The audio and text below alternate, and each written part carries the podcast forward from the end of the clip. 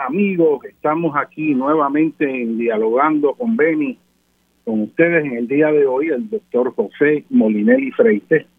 Eh, Rosana está eh, atendiendo unos asuntos profesionales y, me ha pedido que esté aquí con ustedes en el día de hoy. A mí siempre es eh, pues, un privilegio compartir con la muy distinguida radio audiencia de este programa este que es una radio audiencia inteligente, que quiere profundizar en los temas, conocer a fondo y ciertamente, como he dicho anteriormente, este, poder analizar temas con profundidad eh, y con calma, pues eh, tiene un valor para la sociedad extraordinaria.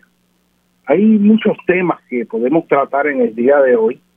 Y uno mira a nivel global y ve asuntos eh, pues casi catastróficos o catastróficos ocurriendo allá en el noroeste de los Estados Unidos, en la parte oeste de Canadá, en la Columbia Británica, relativos a esta ola de calor eh, que ha roto todos los registros en cuanto a, a las temperaturas que se han alcanzado.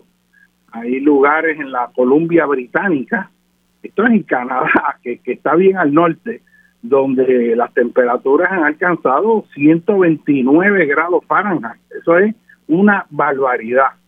Eh, ayer en Siberia, este, que todos pues naturalmente asociamos a un área extremadamente fría, las temperaturas este, sobrepasaron en algunos lugares los 100 grados Fahrenheit y, y en Alemania y en la parte noreste de Europa, particularmente el oeste de Alemania, la región del río Rin, el Renado, eh, el Renano, el Palatinado, toda esta área este, por donde discurre el río Sin y el Mosel, que cruzan hacia Bélgica y luego hacia Holanda, han habido unas inundaciones que para los estándares de esa área han sido catastróficas también.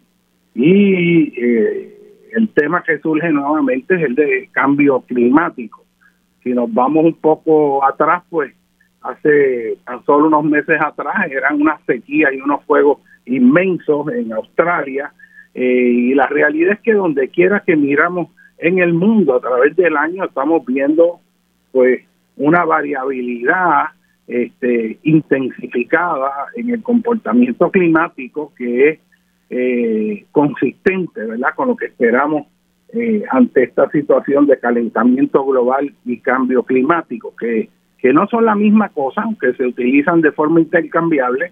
Eh, cuando hablamos de calentamiento global, estamos hablando de este incremento eh, relativamente acelerado en temperatura que ha ocurrido a partir de los 80 eh, pero cambio climático es una tendencia este, mucho más lenta sobre el cual está sobrepuesto este calentamiento global de fines del siglo XX y comienzos del XXI. No todo ha sido incrementos constantes en temperatura, han habido momentos en que más o menos se ha mantenido el promedio, ha bajado un poco y vuelve a subir y recurva, pero el neto es un incremento promedio a nivel global de alrededor de 1.2 grados centígrados, que son que parece poco, es mucho cuando lo consideramos a nivel del planeta. Así que esos son temas que, si nos da tiempo discutimos, pero dentro de todos los temas importantes, eh, desde la barbaridad del secretario de Recursos Naturales de ordenar una, dar una orden de cese y desista con respecto a este proyecto en Rincón, donde eh, hay un condominio que tiene una piscina que está metida en la misma playa eh, y cayó una un carey en un hoyo de lo que estaba haciendo para la piscina porque lo construyeron en el área eh, donde anidan este, los careyes este, y otras tortugas y especies en peligro de extinción. Eh, y por procesos administrativos que uno podría decir que son por ignorancia, y en realidad yo no creo que es por ignorancia, procesos administrativos, yo voy a decir como es corrupto, así es que se llama procesos administrativos corruptos. Dan permiso para meter una piscina que fue destruida después del huracán María, ahí de nuevo en la misma orilla de playa con el agravante de que es una zona de anidinaje, anidaje de especies en peligro de extinción, y ahí este, le dan permiso y se amparan en que no, que me dieron el permiso y como me dieron el permiso es legal. Bueno, pero, pero ¿y qué ocurre cuando los permisos son corruptos? Cuando los permisos están equivocados y ese permiso lo da un secretario de recursos naturales y lo dio y a quien se lo dieron se amparan que tiene los papeles y es legal. Pero cuando ese permiso es corrupto, está equivocado, es falso, está mal dado, va en contra de la intención de la ley, ¿qué hace el ciudadano? Pues el ciudadano tiene que levantarse y exigir que se cumpla la ley. ¿Entiendes? Eso fue lo que hizo Eliezer y ahora le han formulado cargo haciendo defensa de los recursos naturales que no hace el secretario de recursos naturales. Y ahí hay un fiscal que pidió más tiempo para formularle más cargo por defender precisamente las leyes que protegen a las especies en peligro de extinción, por ponerse al frente para hacer cumplir los reglamentos con respecto a la zona marítimo terrestre mal definida. Y aquí tenemos verdaderamente un gobierno que está colapsando porque no cumplen la función que le hemos dado a los ciudadanos para que haya un estado de respeto a las leyes que se hagan cumplir. Pero cuando usted pone a dirigir gente que lo que va a hacer es lo opuesto a lo que dicen las leyes, pero como está en ese puesto y lo firma, resulta que ahora es legal cualquier disparate, pues tenemos un país en muy mal estado. Y es que muchas de estas agencias ambientales y muchas de las agencias de planificación y gerencia de permisos, en realidad, la gente que está poniendo en esos lugares ahí son gentes que son incondicionales del partido político de poder. Usted me quiere decir a mí que la persona mejor preparada en Puerto Rico para desarrollar, proteger, custodiar y mantener para el bienestar del país y las generaciones futuras los recursos naturales de Puerto Rico es esta persona que está a cargo. Usted me dice que esa es la mejor persona que hay en Puerto Rico. Usted me quiere decir a mí que las personas más capacitadas que hay para un desarrollo sostenible con una planificación inteligente en el país son los que están tomando esas decisiones la Junta de Planes y en la oficina de gerencia de permiso. Todo eso en Puerto Rico se corrompió. Es más, si va una persona honesta y decente que hace cumplir las leyes y vela por la responsabilidad del cargo y hacerla cumplir, está despedido. Está despedido. ¿Usted sabe cómo le llaman a eso? Le dicen, ah, ya no goza de mi confianza. Porque esos funcionarios son sellos de goma de las estructuras de poder que pusieron esos partidos este, en, el, en el lugar en que está. Y un pueblo que se mantiene ignorante o ajeno a esto, vuelve a votar por los mismos gobiernos corruptos y por eso cada día que pasa el país vemos que está peor y vemos decisiones insensatas. Y uno se plantea pero pero qué es esto esto no es falta de conocimiento. No es que no se sepa cómo planificar inteligentemente no es que no se sabe dónde son, dónde están ubicadas las áreas de riesgo y por qué se siguen dando permisos de construcción en las áreas de riesgo. Pero es que eso es insólito. Es más, si usted es inteligente y quiere hacer una inversión para obtener ganancias, usted no quiere que esa inversión se pierda mañana porque hubo un desastre. Entonces, ¿qué es lo que pasa en Puerto Rico? Que se siguen haciendo las cosas mal y se siguen haciendo mal sin sentido de urgencia para cambiarlas. Aquí se cayeron escuelas como resultado del terremoto y todavía prácticamente no se ha hecho nada y se intenta empezar el proceso ahora en agosto, van a meter los niños en las escuelas. Algunas de estas no presentan la garantía que se necesita en caso de terremoto. Anoche casi a la medianoche ocurre un sismo que alarmó y está y ha mantenido alarmado a la población, particularmente en el suroeste de Puerto Rico, porque han vuelto a revivir los eventos del 2020, del principio del 2020, y vemos cómo siguen dando permisos eh, de nuevas construcciones en las costas, no utilizan la información científica disponible para evitar seguir construyendo en áreas de alto riesgo, que muchas de estas se han definido, hace falta hacer más estudios para tener más detalle de esta zona, pero la realidad es que no hay interés, no hay interés en planificar un país sostenible y para echar este país para adelante tenemos que tener una infraestructura que funcione hoy y funcione mañana.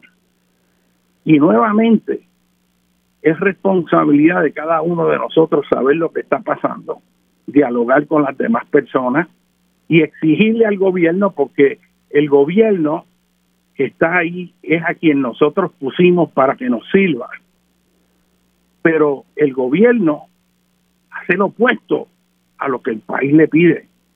Aquí tenemos un gobernador que fue elegido apenas por una tercera parte de la población de Puerto Rico, que acaba de entregar o está en proceso de entregar pues el patrimonio nacional de infraestructura eléctrica en el país a mano de una corporación que crearon nueva bajo el nombre de Luma para coger todos esos cientos de millones de dólares y administrarlo diciendo que van a mejorar el servicio, cosa que vemos que en su comienzo ha sido pues prácticamente desastroso. Y aquí no pasa nada. Y la razón por la cual se hablaba y argumentaba que había que privatizar la Autoridad de Energía Eléctrica era porque estaba en quiebra y no habían recursos económicos para rehabilitar esa infraestructura. Y de momento aparece Luma e inmediatamente aparecen más de 10 mil o 12 mil millones que van a ir después de los desastres para la reconstrucción del sistema eléctrico. Y entonces, pues, ¿por qué entonces tenemos que entregarla y privatizarla? Entregamos las autopistas, los puertos, el aeropuerto, las comunicaciones, todas las áreas fundamentales de un país se están privatizando y nosotros los puertorriqueños nos quedamos de brazos cruzados y de momento vamos a vivir alquilados en nuestro propio país las fuentes de riqueza natural cuando estuvieron bien administradas, cuando se iniciaron, cuando se formaron, cuando el gobierno tenía las mejores cabezas que estaban ahí para ayudar al país y no para enriquecerse. Esa época donde se desarrolló la autoridad de energía eléctrica, la autoridad de carretera, este eh, acueductos, todo, toda, ese, toda esa época de los, de, los 50, principios de los 60, todo, todo ese esfuerzo que hizo Puerto Rico para ponerse en sus propios pies, demostró que el gobierno podía hacer las cosas mejor todavía y darle más servicio que la empresa privada. De hecho, una de las razones fundamentales para la Autoridad de Energía Eléctrica este, que entonces era autoridad de las fuentes fluviales, era poder llevar energía eléctrica a los lugares más remotos del país porque las compañías privadas que proveían energía eléctrica nada más lo hacían en las zonas urbanas donde obtenían ganancias, pero el llevar energía eléctrica para los campos de Puerto Rico, eso no dejaba dinero y por lo tanto no había energía eléctrica. No es hasta que se desarrolla la autoridad de las fuentes fluviales que se manejan los sistemas de riego, los sistemas de energía hidroeléctrica, y va expandiendo con un proyecto que tenía compromiso con el país para llevar energía a todos los puertorriqueños, aún en los lugares más remotos. Y no solo energía, sino agua y caminos para que estuvieran conectados a las redes de transportación. Y eso se hizo y se hizo bien.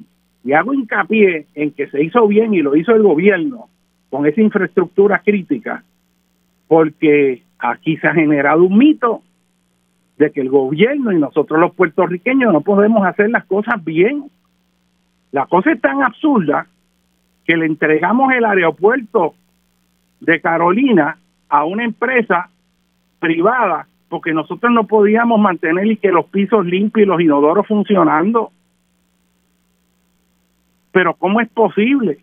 Y entregamos a unos, a otras compañías en Wall Street el manejo de las autopistas porque nosotros que las construimos, ah, no podemos arreglar los hoyos, ni las vallas, ni darle mantenimiento. Y en realidad nosotros los puertorriqueños no podemos hacer eso. Tanto cacareo de los ingenieros puertorriqueños de la NASA, de los de las extraordinarias personas que salen de la Universidad de Puerto Rico y otras instituciones. Por un lado, estamos aplaudiendo la genialidad, la capacidad que la tenemos de los puertorriqueños. Y cuando los puertorriqueños vamos a distintos lugares en el mundo, hay numerosos puertorriqueños que han puesto la bandera de nuestro país en alto en todos los lugares. Catedráticos en las mejores universidades de los Estados Unidos, investigadores, líderes, en todos lados, donde quiera que usted se mete, usted ve puertorriqueños exitosos. ¿Cómo es posible que la conclusión aquí sobre nuestro país que nosotros no servimos y que hay que privatizarlo? ¿Cómo es posible que aquí no se pueda manejar una lancha que va de Fajardo a Vieques y Culebra y que haya que privatizarla porque nosotros y que no podemos. Yo creo que quien no puede es los corruptos que toman decisiones para facilitarle a ellos el enriquecerse más. Lo que no sirve en Puerto Rico son los políticos y gobiernos corruptos que nosotros mismos hemos elegido. Pero eso no siempre fue así. Y entonces se cree este mito de que nosotros los puertorriqueños no podemos. Y hay partidos políticos que eso sobre todo lo estimulan al máximo. Y toda la filosofía es entreguista, porque nosotros puertorriqueños no valemos. Es más, se quieren cambiar el apellido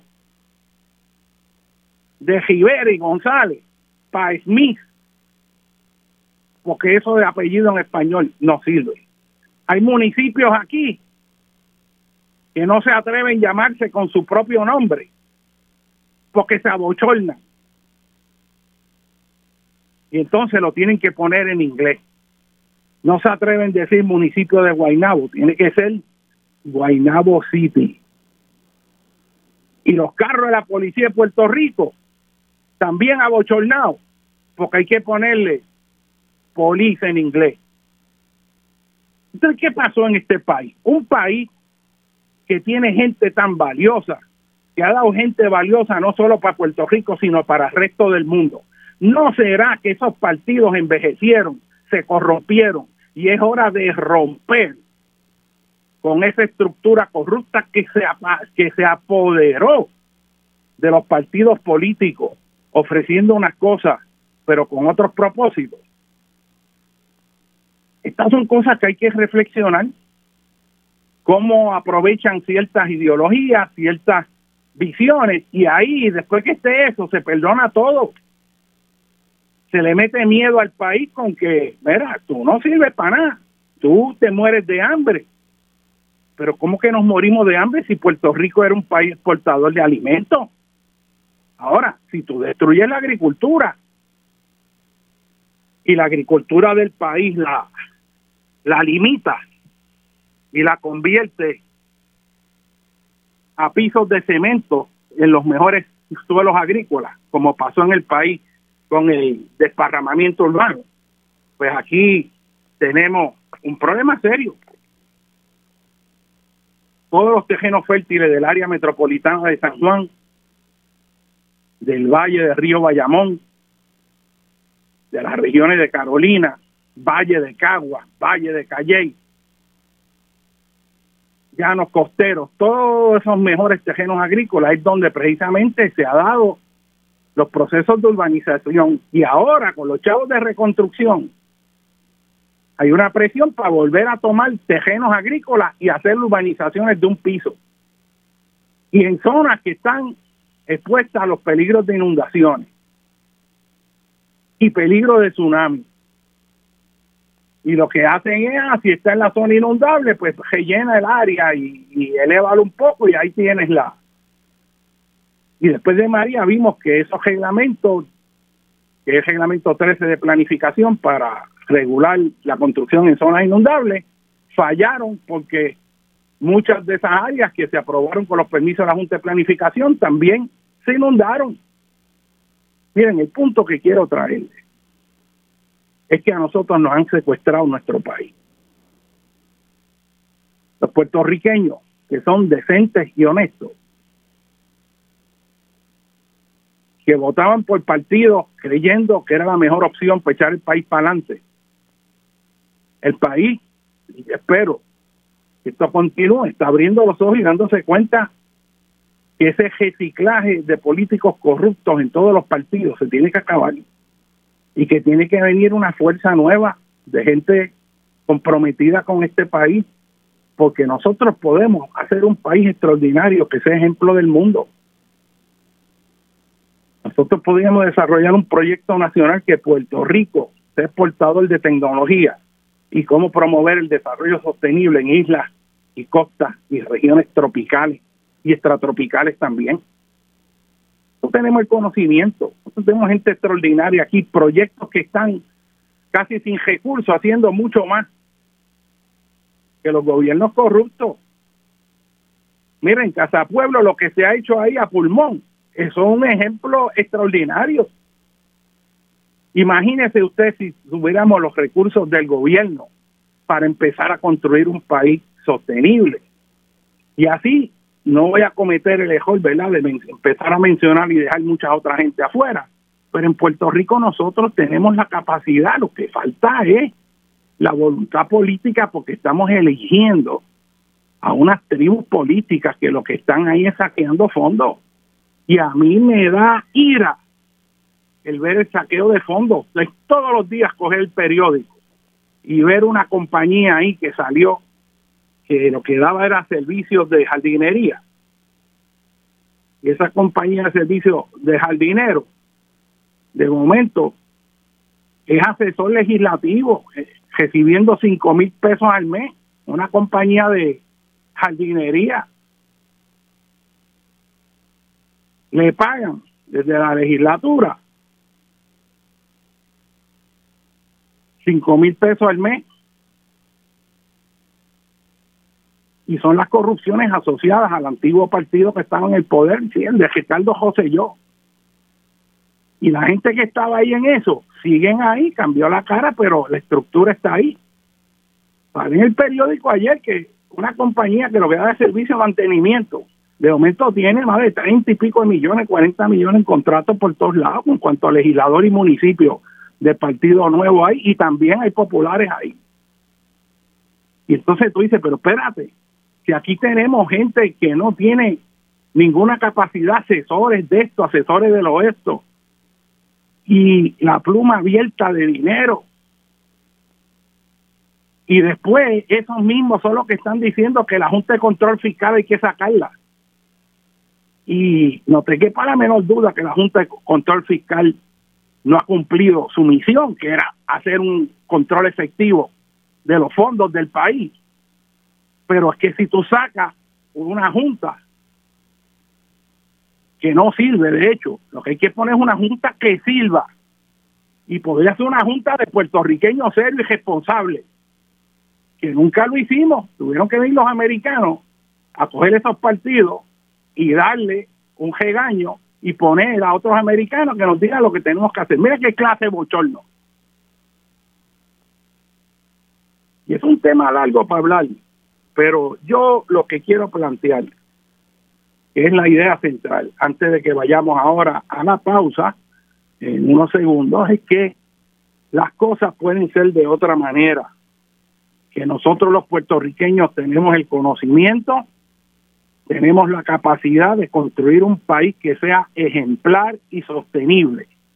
Pero si quien ponemos a manejar el país son gente incompetente y corrupta, eso es equivalente a que usted vaya a recibir servicios médicos y en vez de recibir esos servicios de gente profesional que sabe lo que está haciendo, se va al curandero de la esquina para que le echen unos humos para quitarle la enfermedad. Y en Puerto Rico lo que está ocurriendo es que el primero que aparece, que es leal al partido, es el que ocupa los cargos para mantener ese esquema de corrupción. Señores, vamos a una breve pausa. Bueno, amigos, aquí en Dialogando con Penny. Ustedes, el doctor José Molinelli Freites, y vamos a entrar a tocar otros temas importantes, pero esto que dije en el segmento anterior le sale a uno del alma porque uno ve un país con todas las capacidades viendo el país no como fue ni como es, sino como podría ser, viendo un país que está a la deriva,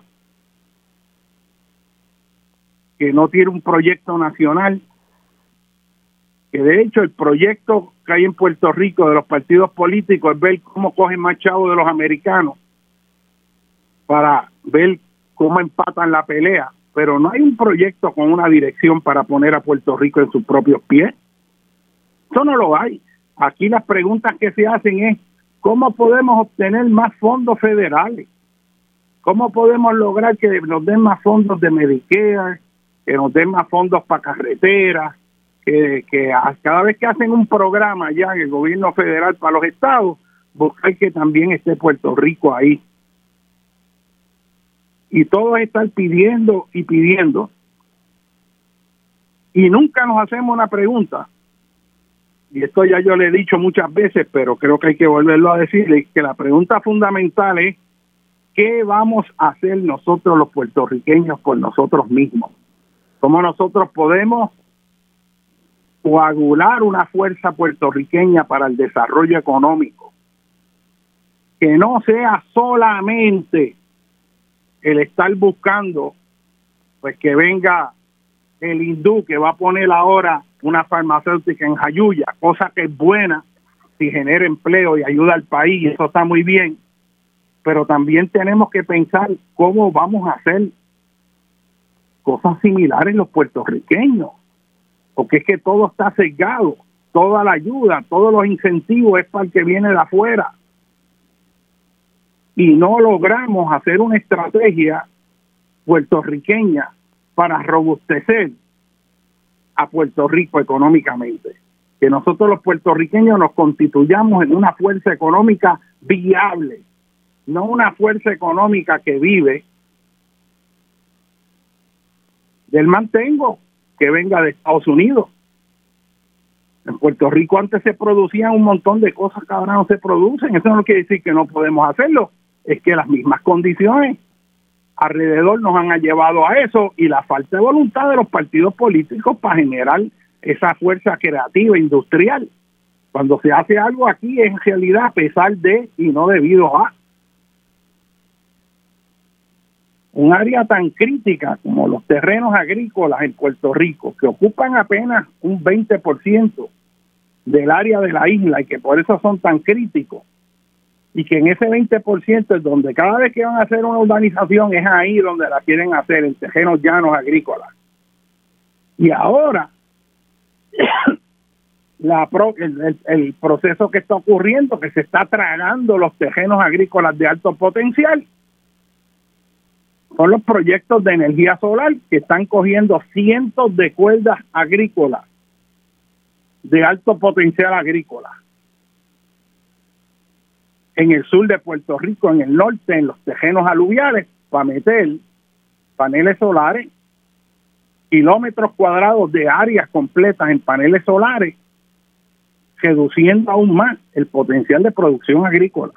Y es que usted no resuelve un problema creando otro. Seguro que es importante que se utilice la, energía del sol. Eso es importante y eso hay que favorecerlo. Y la energía del viento, pero la tienes que ubicar en el lugar correcto. Y en lo que nosotros hemos fallado en Puerto Rico crasamente es en la geografía. Aquí no se sabe de geografía, a pesar de que hay un departamento de geografía con gente que sabe, que puede apoyar ese proceso de decisiones. Nosotros lo que hemos fallado en Puerto Rico es en dónde ubicamos las cosas. No si hay que hacerlas o no. Seguro que hay que construir viviendas Seguro que la vivienda genera empleo en el proceso de construcción y mueve la economía, pero no la vas a hacer en zonas inundables, ni en zonas sujetas a tsunami, ni en zonas que son totalmente inadecuadas. O sea, hay lugares, nosotros hemos fallado en dónde ubicamos las cosas, porque el proceso es al revés. El proceso es que alguien compró una tierra barata en algún lugar y entonces dice, yo quiero hacer la urbanización ahí. Eso no tiene ningún orden es como el cuartel de la policía, cuartel general de la policía, que está al lado de Plaza Las Américas, al lado de Río Piedra, y cada vez que Río Piedra se desborda, hay decenas, por, no decir a veces posiblemente pase de un centenar, de vehículos allí de la policía que se pierden porque se inundan. Un edificio de la policía que tiene un helipuerto en el techo, pero tiene limitaciones de uso porque está en la misma línea donde aterrizan los, los, los, los aviones que van defendiendo cuando van al aeropuerto Luis Muñoz Marín, porque no hubo un análisis del lugar. Es como cuando querían construir el complejo de seguridad allí en el Caño Martín Peña, en terrenos de alta vulnerabilidad a terremotos, y yo señalé eso en el 1997, eso fue una batalla brutal. Allí este eh, yo señalé yo había hecho el primer estudio de vulnerabilidad sísmica de la zona metropolitana de San Juan y una de las áreas de mayor riesgo era ese. Y entonces allí iban a meter la superintendencia de la policía, el cuerpo estatal de bomberos, emergencias de 911 y la agencia estatal de manejo de emergencia en el lugar más vulnerable que tiene factores agravantes en caso de terremoto porque está hecho en los terrenos blandos de allí del Caño Martín Peña. Y entonces ese no era el lugar más adecuado. En ese caso, los que estaban en el colegio de ingenieros tenían una visión bien, bien pequeña y decían que no, que eso se podía ahí.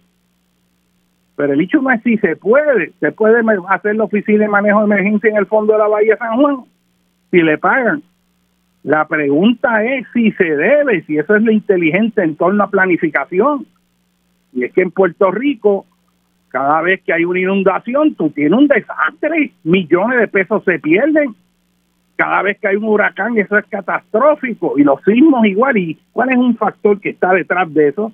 Que no se discute, que no se hace nada con respecto a eso, que a mí me indigna profundamente, es dónde ubicamos los proyectos. Con nada más usted ubicar la infraestructura en lugares seguros, con una visión de planificación integral en el país, sobre todo ahora que va a venir esa infusión extraordinaria de fondos para reconstrucción del país, todo eso, si no se tiene una visión de desarrollo sostenible y de construir en lugares seguros, se va a perder, porque lo que va a volver a ocurrir es un reguerete de construcciones en todos lados, esperando que venga el próximo evento natural extremo.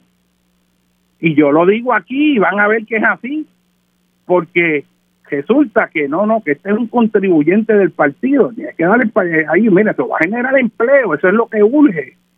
O sea, no hay una visión a mediano y largo plazo, no hay una visión educada de planificación de lo que debe ser el país. Y planificación para bien, no planificar para el saqueo de fondos, no planificar para beneficio de los pulpos que se enriquecen, que te venden las propiedades y después de 10 o 15 años ya no son responsables de lo que le pase y tú tienes después que tú pusiste tus ahorros ahí que la casa tuya empieza a agrietarse porque tiene asentamientos diferenciales o que vino una inundación y de momento tú te enteraste que tú estabas en zona inundable porque naturalmente las casas no se inundan los lugares todos los años ni cada cinco años ni cada diez. Hay eventos grandes como la inundación máxima de 25 o 50 o 100 años que de momento tú te enteras que tú estabas en zona inundable y tú compraste ahí creyendo que porque tenía los permisos era seguro y empiezas a descubrir a tu propio costo porque ya no puedes demandar a nadie las consecuencias de haberte ubicado en ese sitio. A mí viene mucha gente a preguntarme con respecto a los riesgos en distintos lugares para comprar una casa, para vivir aquí allá, porque esa información no se toma en consideración en el proceso de planificación. A usted le pueden dar permiso para construir en una zona de tsunami y no hay un reglamento para control y manejo de zonas en donde hay tsunami y así otro montón de riesgos naturales. Así que eh, hay que cambiar la visión del gobierno. Y yo digo esto y uno y otra vez, yo creo que los periodistas deben, deben traer estos puntos al director de la oficina de gerencia de permiso. Imagínate que le dan permiso ahí pegado en la orilla de la playa. Imagínate, cuando le dan permiso, una cosa tan evidente, que hasta aparece un caré y se mete allí en el hoyo y queda atrapado de la misma piscina. Y ahora es que vienen a ver si van a hacer algo o no y el secretario de Recursos Naturales emite una orden, el, creo que fue el viernes, de, de cese y desista, este, deteniendo la construcción a las dos horas, mete una contraorden con una enmienda, que el efecto neto es que sí, que puede seguir construyendo. O sea, ¿cómo es posible que tú tengas funcionarios de gobierno que estén sujetos a esas presiones y cedan hasta ellas? Porque las presiones van a estar, ahí está la integridad y la verticalidad como el doctor Vázquez Quintana, ustedes se acuerdan cuando era secretario de salud y renunció porque lo estaban presionando para hacer unas cosas que él sabía que no podía hacer, que eran indebidas. Él dijo, no, no, no, tú perdóname, yo renuncio, yo no estoy aquí. Y aquí han habido funcionarios que han renunciado ante otras presiones, porque quieren que hagan cosas que no deben hacer. Pero la mayor parte están ahí, no le importa, porque lo de ellos es tener un sueldo y ser del partido y el chichichijá y lo peor de todo es que toman esas decisiones y no son responsables por ello, no pasa nada, no pasa nada. Si nosotros no cambiamos eso y pensamos en un nuevo país y pensamos en que esa entropía creciente de estos partidos que en realidad dejaron, y lo digo, dejaron de servirle al país, yo estoy seguro cuando se iniciaron venía con una energía extraordinaria y de momento ese, ese germen de la corrupción, unos mucho más que otros, pero hay en todo. Y nosotros tenemos que estar conscientes en eso y buscar tener un país que potencie nuestras capacidades. Pero vamos a un tema forzado. Es que un tema forzado es el sismo. El sismo que ocurrió anoche que yo recibí llamadas, hice llamadas en la parte oeste de la isla y la gente está alarmada. O sea, este, ayer casi a la medianoche, a las 11.52, este, ocurrió un sismo este, significativo eh, próximo a la colindancia entre Lajas y Cabo Rojo, como medio kilómetro en el mar. Tuvo este, una magnitud este, aproximadamente de 4.5 grados, fuerte. Eh, hubo gente que yo hablé con ellos en la área de Guánica, un poquito más distante, este, y me dijeron que aquello se sintió impresionante, las ventanas estaban rechinando y la estructura moviéndose fuerte eh, como estaba ocurriendo cuando los eventos fuertes de principio en enero allá del 2020 y en toda esta parte suroeste que debe estar llena de turistas eh, en esas costas este, de la Palguera, Cabo Roto, esa zona este, deben haber pasado un susto bien grande y han habido otros sismos y sabemos que esta actividad sísmica va a ocurrir sabemos que según ocurre este de 4.5, puede ocurrir un sismo que puede ser hasta mayor, porque no se puede predecir. Eh, pero esta zona ha habido unos enjambres que se han movido más hacia el oeste, para el área de Laja, en la costa, el área de Cabo Rojo, este, ya no es tanto el área en Guayanilla, Peñuela, este, Yauco, esa actividad sísmica ahora está ocurriendo con más frecuencia hacia el lado oeste y se forman estos enjambres. Eh, muchos de estos enjambres ocurren y terminan en nada, la inmensa mayoría. Este, la gente se pone tensa, etcétera, etcétera, pero no se puede bajar la guardia, no se puede bajar la guardia. Eh, me dicen que la gente salió afuera a la calle bien nerviosa, como cuando hay un estrés postraumático que vuelven a vivir pues experiencias pues que, son serias y esto nos trae de nuevo eh, el elemento de, de cómo vamos a manejar el asunto de los riesgos naturales en Puerto Rico que está literalmente afectando continuamente nuestra vida. pónganse ustedes en contexto y miren lo que ha pasado aquí en las últimas décadas. O sea, aquí hemos tenido huracanes severos, Hortensia, Georges, eh, Irma y María. Eh, hemos tenido una sequía súper intensa entre 2014 y 2016 este, sobre todo en el 2015, que eso fue severo, eh, con los embalses abajo, eh, con racionamientos de agua. Hemos tenido erosión en las playas como consecuencia de toda esta fenomenología. Este, y, y naturalmente, si cogemos el COVID, el chikungunya, el Zika, Nunca en la historia de Puerto Rico habíamos tenido tantos problemas relacionados a fenómenos naturales y fenómenos sociales. Aquí el país se indignó y sacó un gobernador corrupto. Y el país también se fue a la quiebra en ese proceso. O sea, nosotros los puertorriqueños que estamos aquí hemos sido resilientes, resilientes.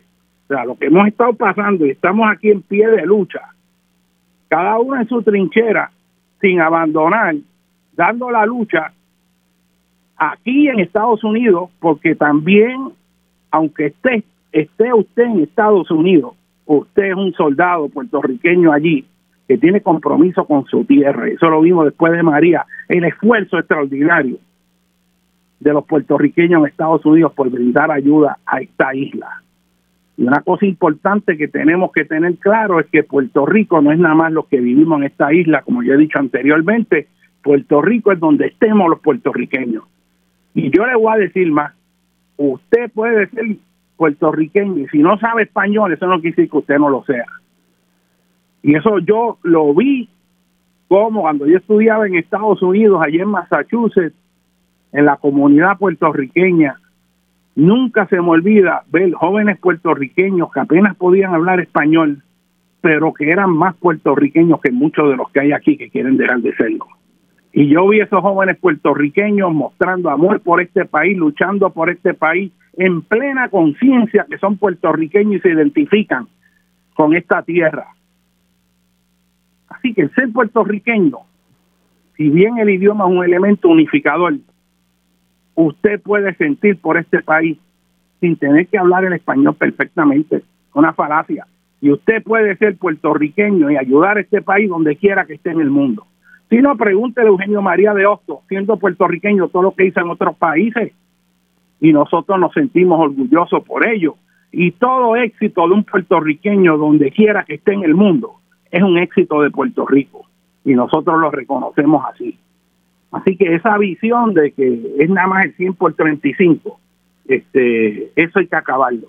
Hay que acabarlo, sobre todo en este momento histórico donde hay más puertorriqueños viviendo fuera de la isla que adentro. Eso no es debilidad, eso puede transformarse en fuerza, en fuerza para este país. Y a lo largo de esa línea, yendo a lo del sismo, ¿qué significa esto? Eh, pueden haber eh, sismo fuerte, pues sí, mm, hay que estar preparado este, para cualquier evento, como siempre hemos dicho, precisamente porque no se sabe. Aquí quien manda es la naturaleza y la, el conocimiento en la ciencia geofísica este, no está lo suficientemente avanzado como para poder determinar dónde va a ocurrir un terremoto, cuál es el epicentro, mucho menos a qué profundidad va a ocurrir, mucho menos qué magnitud va a tener, y en qué momento va a ocurrir. Es sumamente complejo. O sea, eso todavía, eso está en pañales. Este, meramente lo que se dice es lo que pasó. Ah, mira, ocurrió un sismo aquí, ah, pues ahí está la información. Este que ocurrió ahora, pues a magnitud 4.5, epicentro alrededor de 10, 11, este, al, al suroeste de, de el foco o, hipocentro alrededor de unos 10, 11 kilómetros, lo que fuere. Eso se describe. Predecirlo, pues obviamente se puede predecir no en términos específicos, sino en términos de riesgo regional. Y sabemos que esta parte suroeste va a continuar activa, pero eso no quiere decir que el resto de la isla no pueda sufrir un sismo fuerte. Históricamente nosotros hemos sufrido efectos de terremotos mucho más potentes el de 6.4 que ocurrió allá el 7 de enero del 2020, sin aviso previo. Y naturalmente, algo que yo les voy a hablar y sé que es importante para ustedes, cuál es el escenario de un terremoto fuerte en Puerto Rico. Ocurre un terremoto fuerte, ¿qué, qué cosa, qué es lo que esperaríamos? porque ese escenario es para el cual eh, tiene que tenemos que estar preparados. Y si no tenemos escenario específico de qué podría ocurrir, pues no vamos a estar preparados este, para lidiar con eso. Y además de estar preparados para lidiar con eso, es cómo podemos reducir los daños potenciales que este pueda generar. O sea, si nosotros identificamos cuáles son las áreas vulnerables, las estructuras vulnerables, y las sabemos de antemano, podemos encauzar acciones proactivas para empezar a reducir esos riesgos de forma tal que cuando ocurran esos eventos los daños van a ser mucho menores de los que podrían ser. Así que en ese análisis, ¿qué cosas nosotros debemos saber con respecto a los terremotos y el peligro que estos presentan en términos de riesgo que hay en Puerto Rico estos eventos? Lo primero es que aquí van a ocurrir terremotos fuertes. No se sabe cuándo, pero según ha ocurrido en el pasado, van a ocurrir en el futuro. Y decirles esto es igual que decirles que en algún momento va a venir un huracán poderoso y nos va a afectar. Y eso la gente sabe que eso va a ser así, porque la región geográfica donde estamos es lo que esperamos. Estamos en la parte occidental del Atlántico Sur, la región del Atlántico tropical, este y los vientos soplan de este hacia el oeste y por lo tanto estos sistemas meteorológicos que salen de la zona de convergencia intertropical allá eh, desde África, de hecho vienen desde el Océano Índico, cruzan África completo y salen y estas áreas cuando entran en el Atlántico en aguas calientes, es lo que ocurre durante el verano, ah, los meses, los seis meses de la temporada de huracanes, esas, esas aguas calientes van eh, alimentando de vapor de agua, que es la fuente de energía del huracán, y ese sistema, si logra organizarse, si los, no hay vientos cortantes, si alcanza una latitud mayor de 7 grados norte, que es donde el efecto Coriolis es lo suficientemente intenso, puede darse las condiciones para que haya una rotación en ese sistema a lo largo de un área de baja presión que puede ir organizándose y por todo ese proceso de ciclogénesis y formar un huracán. En arroyo habitual esto lo que significa es que un huracán es un remolino de calor que se va a mover dentro de un río de vientos que se llama vientos alisios y por eso es que se mueve en dirección este-oeste, pero que cuando se va desplazando hacia el norte y llega al cinturón de vientos del oeste, entonces recurva.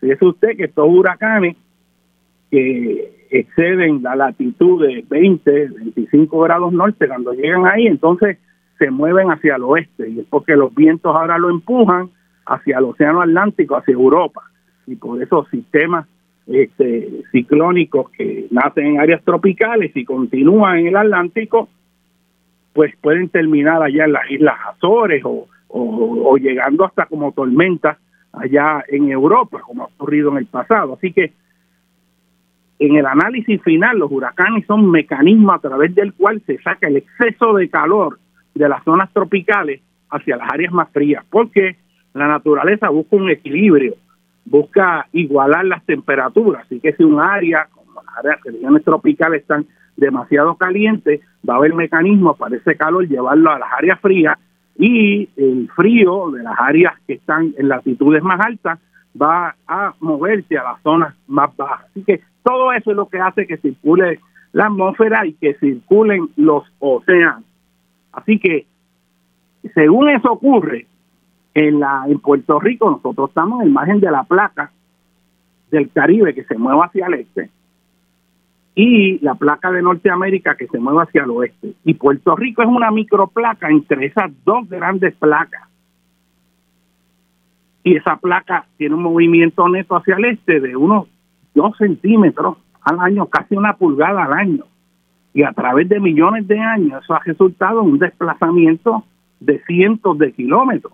De hecho, a base de la, la visión de tectónica de placas, se entiende que las Antillas Mayores cuando se empezaron a formar, se empezaron a formar en algún lugar cercano a lo que es América Central, que no existía. Nosotros lo formamos en ese espacio que ahora ocuparía el sur de México y Colombia, ese espacio entre medio.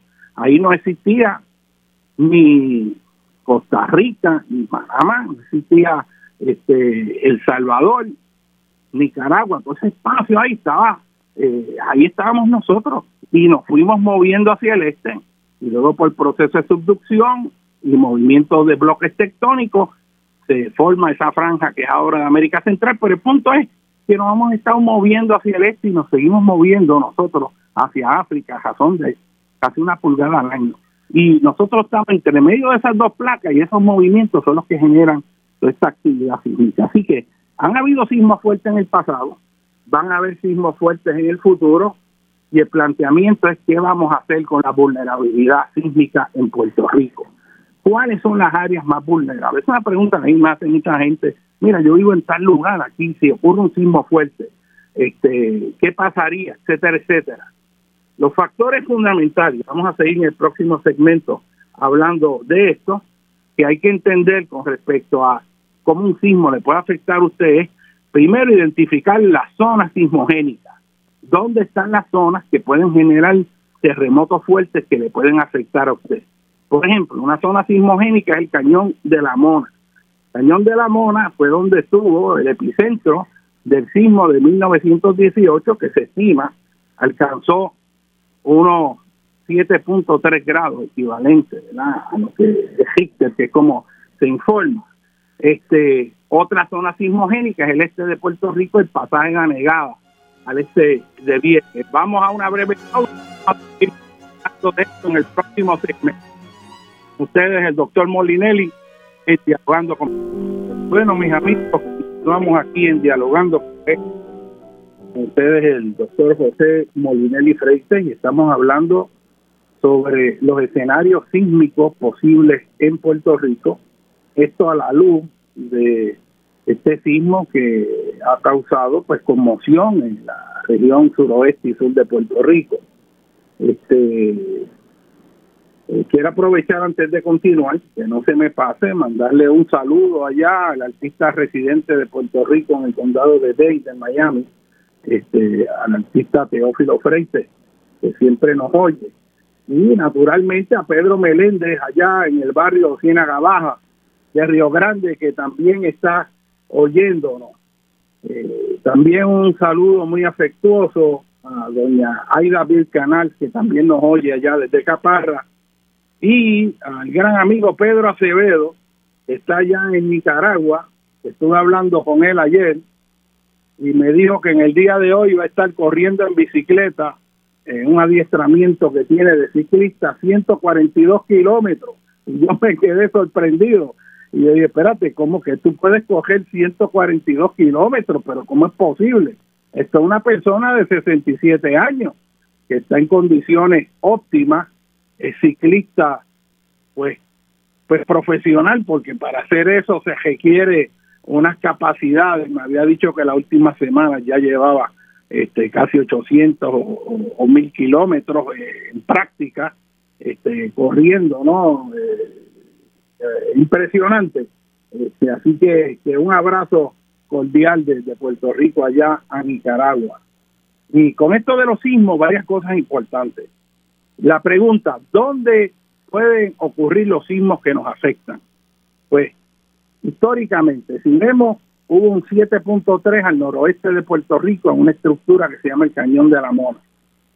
Al norte de Puerto Rico, en el sistema de la trinchera de Puerto Rico, ocurrió un sismo el 2 de mayo de 1787, que es el sismo posiblemente mayor que nos ha afectado históricamente, que tenemos conocimiento desde el inicio de la colonización, que pudo haber sido ocho o más, que quebró las murallas del Morro y San Cristóbal y derribó iglesias y se sintió fuerte en la Costa Sur también. Ese sismo este, es parte ¿verdad? de todo este sistema de la placa de América del Norte, adentrándose a manera de cuña, de forma oblicua, debajo de la plataforma de Puerto Rico y las Islas Vírgenes. También hay otra zona sismogénica ahí, que es la falla de los 19 grados, que ha generado sismos significativos, este, eh, así como la zona del sombrero, que es muy activa ya al noroeste de la isla, bastante cerca de las Islas Vírgenes Británicas. Eh, al sudeste de Puerto Rico, la fosa de Anegada, que fue donde ocurrió el sismo histórico de 1867, que tuvo magnitud similar de 7.3 este, así como el del 18, tuvo, bien acompañado por un maremoto. Este maremoto entró por las partes llanas de Nahuabo, Macao, este, toda esta costa este, eh, y lo que entró fueron varios cientos de pies en los lugares bien llanos. Y este, desde luego toda esta zona ahora activa en tierra, eh, de fallas de la Montalva, de la falla de Laja, eh, más un montón de otras fallas que que no tienen manifestación en la superficie, pero que están debajo de la isla. También hay una zona sismogénica que es eh, la placa de América del Norte cuando se adentra a manera de cuña debajo de Puerto Rico y alcanza debajo de Puerto Rico este, hasta 150 kilómetros de profundidad. A manera de ejemplo, esta zona sismogénica es la que produjo, ustedes se acuerdan, el sismo aquel en 2010 que fue eh, el de la víspera del día de Navidad, que fue como a las 7 de la noche, eh, y tuvo epicentro en Aguas Buenas, pero debajo de Aguas Buenas, a unos 111 kilómetros debajo, hacia abajo, o sea que es profundo, y a esa profundidad que está la placa, que se ha adentrado oblicuamente debajo de Puerto Rico. Y hubo ese año otro, que, yo lo sentí bien fuerte acá en San Juan, que fue el de Moca, una profundidad similar en la parte este, de la placa. Así que nosotros tenemos actividad sísmica afuera en el mar, en estructuras capaces de generar sismos, debajo de Puerto Rico, a una profundidad, un hipocentral que incrementa de norte a sur, pero también se ha descubierto que hay potencial sísmico, y esto no se sabía, significativo en las fallas que pasan por la área, el área de Salinas, esta área donde está la bahía de Jobo, Aguirre, este, en este llano costero sur, se hicieron unos estudios allá para el 2017 que encontraron que había habido fallas que afloraron a la superficie y hubo ruptura del terreno en edad del Holoceno en los últimos 10.000 años. Esto es significativo porque desde el punto de vista geológico esto es bien reciente y eso indica un potencial de que eso pueda volver a ocurrir. Y no es lo mismo un terremoto que ocurre con un hipocentro a 10 kilómetros allá abajo, que se puede haber desgarrado a lo largo de un plano de falla, un área que pueda tener 20 kilómetros cuadrados, eh, de superficie, lo que sea, pero que nunca salió a la superficie ese plano. Pero si ese plano de falla sale a la superficie y, y una cajetera está debajo de ese plano de falla y hay un desplazamiento lateral, pues un lado de la cajetera se mueve en una dirección y el otro lado se mueve en la dirección opuesta. Y ahí tú tienes, si es una industria, imagínate lo que eso ocurra. Este, así que ese potencial hay que estudiarlo más y el punto es que con más avance en la tecnología se ha detectado que el riesgo sísmico no es menor sino mayor. Sin embargo, están dando permisos para construir todos estos sistemas de paneles solares en esas áreas, en el sur de Puerto Rico y en áreas asociadas a la falla Montal y del Valle del Sur de Laja, que hay grupos ambientales que están este, obviamente oponiéndose a que se ubique en ese lugar. Y voy de nuevo, no es que no se haga, es donde se hace. O sea, usted en su casa no pone el cuarto de baño en la puerta de entrada, ni pone el cuarto de baño este, en la sala. El cuarto de baño está al lado de los cuartos. O sea, todo tiene su lugar y la cocina tiene su lugar pero usted no va a poner, digamos, la sala de su casa afuera donde usted estaciona el carro, porque se puede estacionar el vehículo. Y nosotros lo que ocurre es que ponemos las cosas donde no van y después decimos, no, pero es que se necesita hacer casa y que se necesita construir. Sí, sí, sí, seguro, no hay problema con que se construya, pero que se construya en el lugar adecuado. Y por eso yo les dije que es la falta de análisis geográfico, el determinar dónde se optimiza un proyecto de acuerdo a las condiciones del terreno, eso es lo que hemos fallado malamente y seguimos fallando y no hay en la Junta de Planificación y mucho menos los oficina de gerencia permiso, que lo que te está buscando es cómo dar permiso lo más rápido posible. No hay consideración efectiva, responsable de todas las implicaciones que tiene el ubicar infraestructura en ciertos lugares. Y esto hay que discutirlo en el país, no, se discute aquí todo lo que, todo el revolú diario son, pues en realidad chisme de menor escala. Todo el mundo hablando de cosas banales. Este, y, y no solo que se hable, es que son semanas hablando de lo mismo, mientras los hechos fundamentales no se discuten en este país. Así que, que, que quiero compartir eso. Así que sabemos cuáles son las áreas de riesgo. Y ahora vamos a la pregunta, bueno, ¿y cómo yo sé eh, este, el peligro de terremoto. Pues ya usted sabe que un terremoto fuerte puede ocurrir en cualquiera de las cuatro esquinas. Eso es malo o bueno, pero lo bueno de lo malo es que esas fallas históricamente nos han afectado de forma fuerte, no están en tierra, sino que están afuera en el mar. Eso quiere decir que están relativamente distantes. No es lo mismo que estuviera, como ocurre en San Francisco, que la falla de San Andrés pasa por el mismo, por el mismo medio de la ciudad. ¿eh? Si está retirada, hay un efecto de atenuación sísmica. Si el sismo ese de 8 en la trinchera de Puerto Rico ocurre allí siendo 8, cuando viene a llegar a la costa norte de Puerto Rico se ha atenuado y se va a sentir como si fuera un epicentro de 6, como más o menos como el de Guánica ocurriendo en San Juan. ¿Ok? Que fuerte, pero mucho menos que 8, porque hay una atenuación. Así que si ocurre en el pasaje de la negada, usted tiene una distancia en lo que llega a la isla y eso es atenuación. Así que en ese sentido, pues el que estén afuera, aunque tengan potencial tsunamigénico, pues hay un elemento de atenuación sísmica. Así que esas ondas van a venir. No se entiende que van a haber terremotos muy fuertes con epicentro en la isla. Este del suroeste de 6.4 cambió un poco esa visión, hay que estudiarlo más la, hay mucho estudio que hay que hacer después de estos eventos eh, en cuanto a determinar el riesgo sísmico en Puerto Rico, pero algo, algo que hay que hacer que no se hace es esto que le voy a decir que usted no sabe, y es que las casas y las estructuras en el oeste de Puerto Rico requieren un diseño sísmico un poco más estricto, más elevado que la parte este. O sea que en Puerto Rico se considera que el área este de la isla es de menor riesgo que el oeste.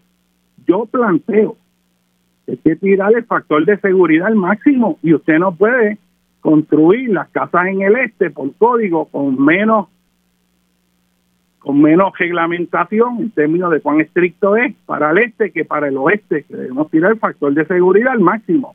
Vamos a ponerlo de otra manera y a usted le dice que usted va a comprar una casa y usted va a gastar 150 mil, póngale 200 mil pesos en una casa. Y le dicen a usted, mira, te va a costar 210 mil o 215 mil pesos más, pero la casa va a tener mucho más reforzamiento sísmico, va a poder aguantar un terremoto mucho más fuerte. Pues yo estoy seguro que mucha gente no le va a importar gastar más dinero, pero tener la tranquilidad de que esa casa está bien reforzada y es que los códigos que están vigentes no están no, no están diseñados para resistir el evento máximo, sino el mínimo que se necesita de sismoresistencia para que aguante el terremoto que se piensa que podría ocurrir con recurrencia, digamos, de 100 años. Pero si hubiera un sismo mucho más fuerte que el que se esperaba, pues tú no tienes la seguridad que tenías. Así que eso hay que discutirlo también porque yo creo que los que compramos casa debemos tener esa información y debemos poder escoger. De hecho, si yo fuera desarrollador, si estuviera en ese negocio, yo yo vendería casas que tienen los factores de seguridad para el máximo en vez del mínimo. Y aunque valgan más cara, yo estoy seguro que va a haber un montón de gente que si todos los otros factores están adecuados y están en lugares que no hay factores agravantes, cero tsunami, etcétera, etcétera, pues eso sería altamente beneficioso. Así que ese, ese, ese es un punto que ciertamente hay que venir y discutir. Este, siguiendo por esa línea, siguiendo por esa línea, este, queremos, déjeme un segundo aquí que tengo un mensaje que me mandaron que tengo que, que ver, un segundito, ok. Siguiendo por esa línea, ¿qué factores determinan qué va a pasar usted? Mire, con este sismo yo he hecho varias llamadas, he recibido varios mensajes, acabo de leer uno ahora, que me dice que este sismo que se reportó como de 4.5, en realidad eso tiene que estar mal porque como lo sintieron estas personas de Ponce, amigo Torres, que como se sintió en Ponce, eso era mucho más que 4.5. De igual manera, José está allí en Playa Santa, me dice que aquello se sintió mucho más de lo que ellos sintieron, eh, que, que un 4.5, que aquello tenía que haber sido mayor. Entonces aquí viene la pregunta, bueno, ¿se siente de igual manera un sismo en todos los lugares? Y la respuesta es que no. De un mismo sismo, digamos de 4.5, en ciertos lugares que no hay factores agravantes se siente menos, pero hay otros que las condiciones geológicas hacen que esa energía sísmica se amplifique y el sismo se sienta más largo y con más fuerza. Es el caso de Ponce. Hay áreas de Ponce que están en materiales aluviales, en un llano costero, que es un material de sedimento de arena, limo, arcilla, con nivel freático alto, y cuando las ondas sísmicas pasan por ahí, esos lugares tiemblan más fuerte y por más tiempo. Si usted está en roca firme, ese fenómeno no ocurre. Ocurre, la vibración va a ocurrir, pero va, la duración del sismo es menor. Y esto lo que le estoy diciendo es que no todo el mundo siente el sismo de igual manera a base de dos cosas fundamentales. Uno, la naturaleza del terreno donde esté usted ubicado y por eso el elemento de localización para prevenir sismos. Y segundo, la naturaleza del edificio donde esté usted. No es lo mismo usted vivir en un edificio de 20 pisos que en una casa de un piso. Este, así que cómo se siente el fenómeno es diferente. Si usted está en el pico de una montaña, un efecto que se llama, de hecho, el efecto montaña, que puede sentirse más fuerte en las partes agua, en las partes altas de las montañas que en las partes bajas, porque la energía sísmica se tiende a concentrar y en esas áreas hay más daño. Eso, por ejemplo, presenta un riesgo a todas estas casas en columnas que están a lo largo de la divisoria insular de Puerto Rico, que es por donde pasa la mayor parte de la ruta panorámica. Esas casas en columnas ahí en un sismo van a sentir ese evento más fuerte. Más fuerte lo van a sentir ahí en Isla Grande. Ustedes han visto toda esa infraestructura que están construyendo en Isla Grande. Ahí es una infraestructura que nada más se debe dejar para cosas portuarias, no es para hacer eh, centros recreativos ni hoteles ahí, este, porque en caso de un sismo fuerte ahí hay factores agravantes. Naturalmente, los ingenieros pueden hacer que un lugar malo sea menos malo, utilicen pilotes para anclarlo más profundo, que se tomen medidas de ingeniería, pero lo que es sano en términos de planificación no es coger un lugar bien precario con factores agravantes y tratar de hacerlo menos, menos grave, sino construir a prima facie en un lugar seguro, en un terreno firme. Así que todas estas instalaciones multimillonarias que yo veo en la Grande, haciéndose ahí el centro de convenciones, ahí meten unas inversiones recreativas de millones de pesos y hoteles, y vienen hasta centros educativos contra riesgos naturales, a mí me parece un mejor brutal. O sea, centros para educar sobre riesgos naturales en el área más vulnerable a terremotos. Pues eso no tiene sentido alguno. Muévase de lugar para que dé el ejemplo. Y es que no se considera la cuestión de los riesgos naturales. Y entonces ubicamos la zona de alto riesgo, viene un evento, se pierde todos esos millones de pesos en infraestructura y ahí estamos casi de jodilla pidiendo cacao a Estados Unidos a ver si nos ayuda, porque hicimos las cosas mal. Entonces, eso no hace viable a Puerto Rico. Y mire, no lo hace viable ni para la estabilidad ni para la independencia. Usted quiere hacer un país, fíjese, póngase a pensar, este país que está tan politizado, lo, lo mismo que es bueno para la independencia en términos de un país que funcione, es lo mismo que es bueno para la estabilidad. Porque si usted tiene un país que produce, un país que, que tiene recursos humanos, que es el recurso más valioso de todo, la inteligencia, la capacidad de acción, la visión de futuro, el desarrollar empresas, el, el potenciar las capacidades de la población, ese es el recurso más valioso que hay. Y los países que tienen eso y lo desarrollan y lo promueven son los países que son punta de lanza y desarrollan tecnologías nuevas y nuevas maneras de ver el mundo y resolver problemas. Esa es la dirección que tenemos que ir y si nosotros movemos a crear un Puerto Rico que sea menos dependiente de todas esas ayudas, un país que se sostenga en sí mismo, que se administre bien, que genere riqueza por la calidad de los seres humanos que vemos aquí, lo que podemos hacer en todas las áreas, pues entonces es un país que se sostiene y ahí nosotros estaríamos libres de escoger nuestro futuro. Porque es que nosotros no podemos estar viviendo de que nos vamos a morir de hambre si no es de los americanos. Para mí eso es un bochorno existencial. Además, es moralmente incorrecto.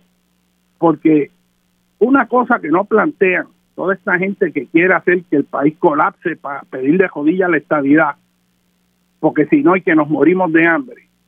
O sea, es que esa gente está pidiendo la estabilidad sin sentirse americano.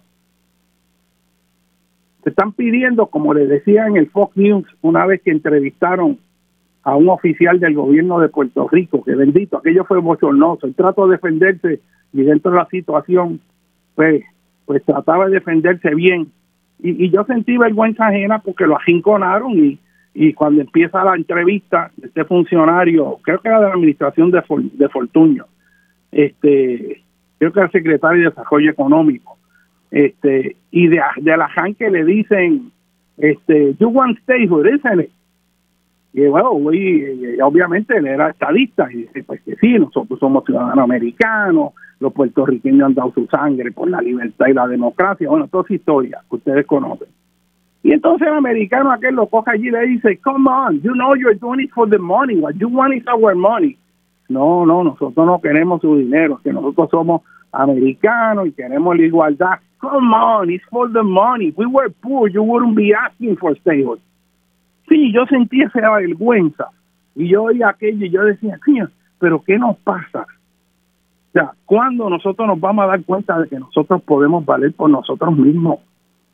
Y aquí tenemos mucha gente valiosa y yo me encuentro con ellos todos los días, extraordinario. ¿Por qué no ponemos a funcionar eso? Y yo creo que es posible, yo creo que es posible, esto no es cuestión de, de enganchar los guantes como dicen, sino de arremeter con más fuerza que nunca. O sea, esto es un país que, que hay que levantar la autoestima, porque es que ese bombardeo todos los días. O sea, que tenemos ese autoflagelo también. Usted oye en la calle, los puertorriqueños, ah, eso tenga que ser un puertorriqueño, ah, este país Mira, yo no oigo a los mexicanos y los dominicanos que pueden estar peores que nosotros, quejándose de que, ah, nosotros los dominicanos no servimos ni nada. Yo no oigo eso. Aquí es donde es un autoflagelo que, que nos han inducido este como si fuéramos menos. ¿Entiendes? Eso, eso está mal, eso está mal y es inmoral. Y es inmoral y afecta a la psicología. ¿Entiendes? Nosotros hemos hecho cosas extraordinarias y podemos volverlas a hacer vamos a volver a los sismos porque esto es algo extraordinario que hay que hacer, que hay que bregar. Yo no me quiero quedar. Con la responsabilidad que pude haber dicho algo que no dije. Y vamos al punto. ¿Cuáles son las áreas que hay que trabajar? Primero, mire, la manera en que se está lidiando con los riesgos naturales en Puerto Rico es de forma fragmentada. Aquí tú tienes recursos naturales allá, la Agencia Estatal de Manejo de Emergencia, los municipios, las distintas agencias de gobierno y cada uno hace su parte. Pero aquí no hay una visión integrada de cómo vamos a manejar una estrategia nacional para ser un país resiliente. Y no que vea nada más lo de terremoto, que vea el conjunto de riesgos naturales. Porque hay veces que las medidas para uno hacerse más resiliente contra inundación se pueden exponer a mayor riesgo en caso de terremoto o en caso de huracán.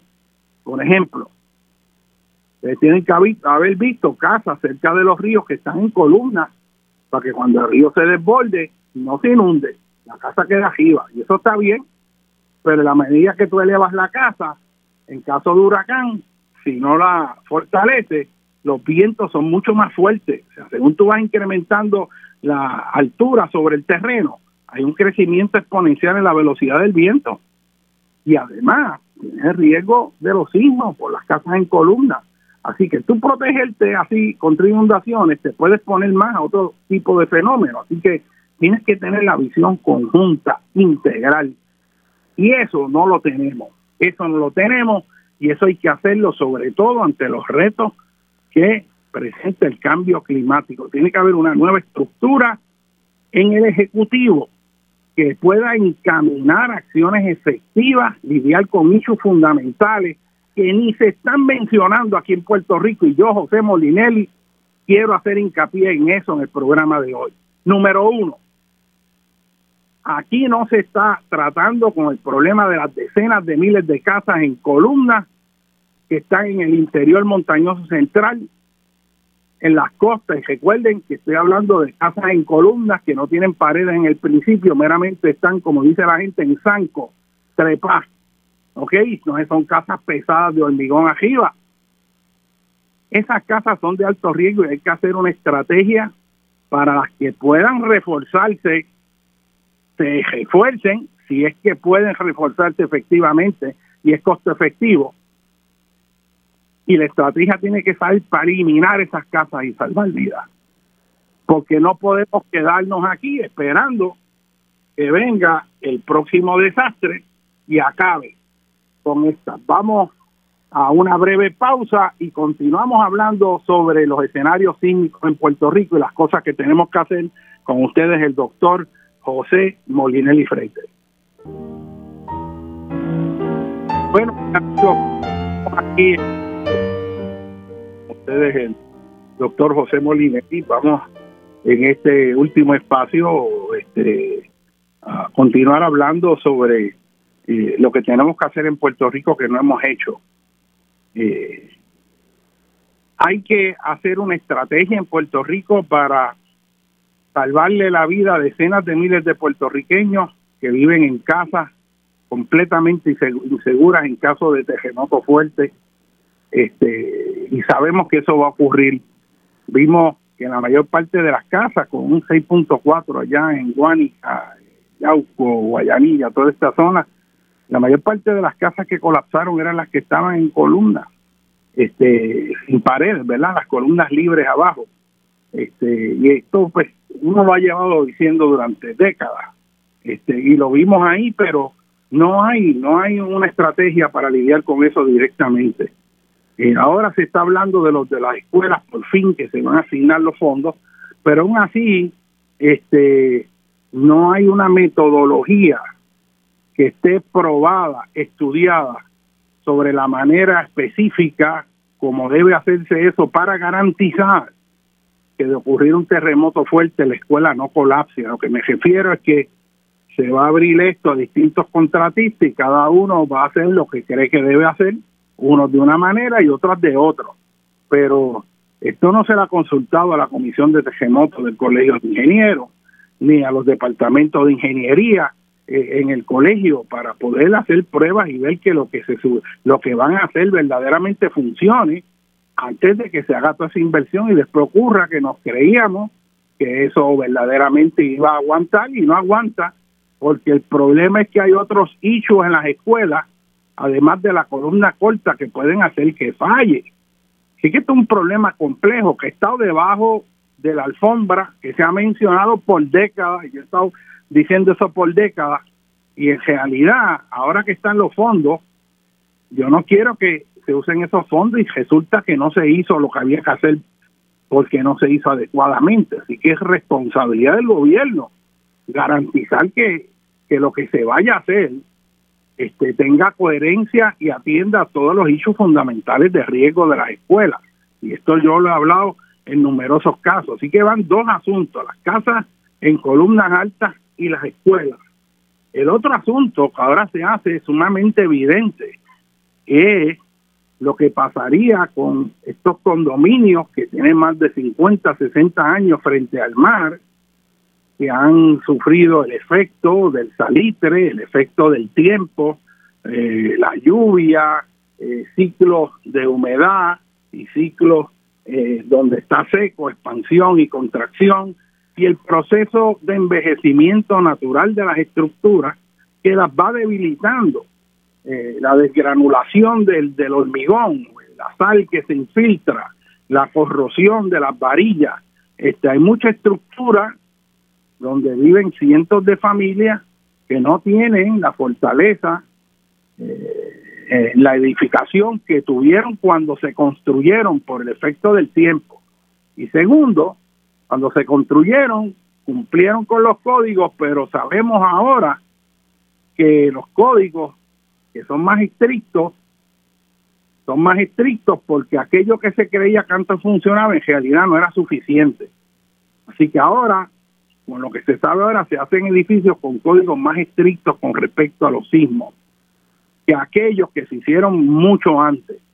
Y ese es otro factor que hay que tomar en consideración. ¿eh? Lo otro es dónde se ubicaron esos edificios. ¿no? Así que, ¿qué vamos a hacer con eso? Y aquí viene un planteamiento que es, como diría este Gore, el, vicepresidente de Estados Unidos, eso es una verdad inconveniente. Y esto que le voy a decir es algo que va a incomodar a mucha gente, eh, porque hay cosas como que no se pueden hablar porque incomoda. Pero yo lo voy a traer aquí porque hay que hablar las cosas y hay que hablarlas con respeto y hay que informar. ¿eh? y es lo siguiente, fíjese usted que en el caso de energía eléctrica se cambian los postes cuando los postes están tan viejos ya que se caen solos. Se cayó un poste ahí, ah, pues vamos a cambiarlo. Pero no hay un programa que antes de que el poste colapse se cambie el poste porque cumplió la vida útil. O sea, que aún teniendo algún periodo de funcionalidad,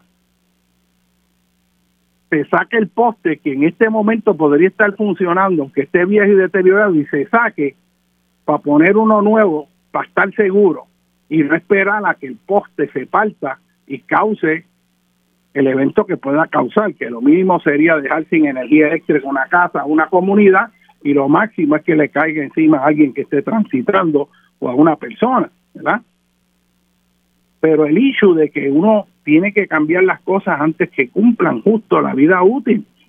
Y eso aquí no se hace, no se hace. Así que, ¿qué vamos a esperar? ¿Qué vamos a hacer con los edificios que siguen envejeciendo? Y aquí viene la pregunta. ¿Cuándo es que un edificio donde hay gente que está viviendo debe cerrarse? Tirando el factor de precaución para salvar vidas pues que vamos a esperar que se deteriore tanto el edificio, que si viene un evento sísmico, aunque sea pequeño, el edificio colapse y ahí tengamos una tragedia mayor. Pues así en Puerto Rico hay muchos edificios que tienen que estar ya cercanos a ese proceso y acercándose rápidamente, si, si no es que ya lo están. ¿Cómo vamos a saber eso? ¿Cómo a una persona que vive ahí, que ya compró su apartamento en ese edificio, que está deteriorándose y presenta un riesgo mayor, usted le va a decir, bueno, hay que salirse del edificio. ¿Quién va a pagar eso? ¿Dónde va? ¿Dónde están los recursos económicos? Por ejemplo, si usted le hubiera dicho a la gente del edificio en Florida que colapsó hace un año atrás que se tenían que salir porque el edificio podía colapsar y si esa misma gente tuviera formado un motín, ¿cómo tú manejas eso? Pues es una discusión que hay que tener. Y yo quiero que ustedes noten cuán grave es esto. Y por qué el gobierno, en vez de estar perdiendo el tiempo en cosas bobas, comparado con lo que, con lo que le estoy diciendo, este, eh, Mire, usted vio cómo en ese edificio en Florida consumió todos los recursos de Dade County y tuvieron que venir brigadas de hasta de otros países, de equipos de otros municipios, otros estados, y allí habían cientos de personas trabajando y todavía yo creo que no han acabado de sacar las últimas personas. Usted vio cuán complejo es manejar el colapso de un solo edificio, cómo se tragó todos los recursos de emergencia.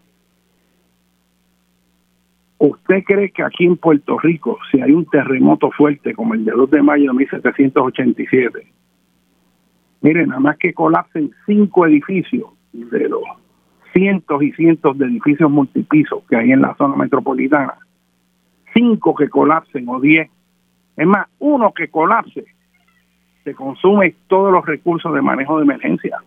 ¿Y qué va a pasar con los otros? ¿Cómo vamos a manejar eso? Usted sabe que en caso de un terremoto, esas 48, esas primeras 48, 72 horas son claves para el rescate de la gente.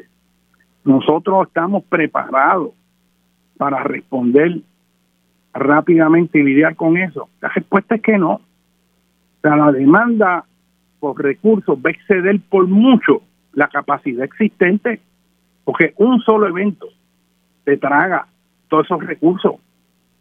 Pues eso hay que discutirlo y eso es una verdad inconveniente. traer eso en el momento que hay tantas preocupaciones por otro lado, pues agrega el peso, pero hay que decirlo. Y yo quiero quedar en récord que lo dije. Porque cuando eso pase, usted sabe qué es lo que van a decir, como dijeron en María, ah, es que a nosotros no nos dijeron que esto podía ser así. Y entonces le echan la culpa a Dios porque dicen, ah, eso es un evento extremo de la naturaleza que no se podía prever, que fue lo que dijeron. Pues no, en la estrategia de planificación se planifica para el peor evento, o precisamente. Y la mejor manera de planificar, ¿sabe cuál es? No es necesariamente tener los recursos para ir a tratar de salvar vidas. Es que en primer lugar no haya que salvar vidas porque el edificio no se cayó. Ese paso anterior, porque toda la cuestión del manejo de emergencia es qué tú vas a hacer después que ocurrió el desastre, cómo salvamos vidas, cómo metemos los camiones para sacar la gente en toda baja que se está ahogando. ¿Cómo vamos a sacar a la gente de un derrumbe que quedó pillado? ¿Cómo vamos a rescatar a la gente de un edificio que colapsó y quedó como un pancake, como este de Florida?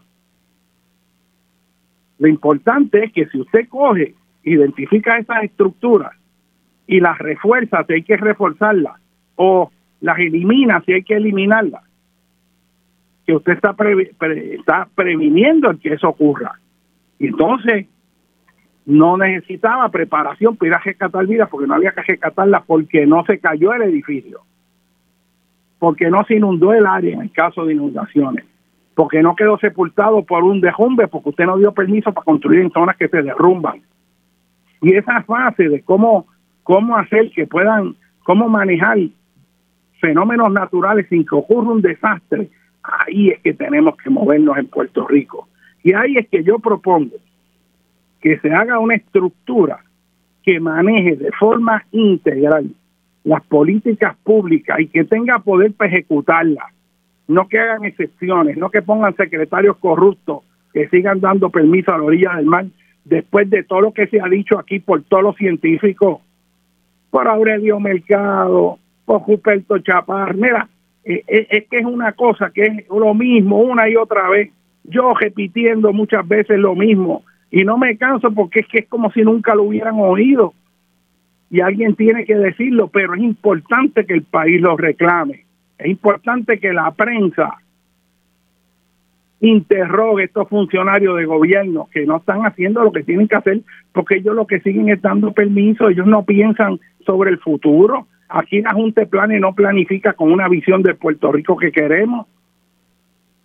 Es toda una agencia de permiso, ah, pues dale permiso. No, mira, este sí, dale permiso ahí porque va a invertir tanto. Y todo es dar permiso donde sea. Y tenemos un país que no funciona, que cae una gotita de lluvia y todo está paralizado porque se hicieron las cosas donde no eran lo que estoy planteando aquí es que las cosas no tienen que ser como son ahora. Y tiene que haber un grupo de trabajo que vea de forma integral, con fuerza de acción política, no escribir un documento, que esta es la otra falacia, que yo creo que mucha gente se confunde, y es que no hay que hacer un plan de esto. Ah, pues aquí está el plan. Ah, pues si está el plan, está todo bien. Mire, no, Aquí planes un montón de cosas y no se ejecutan.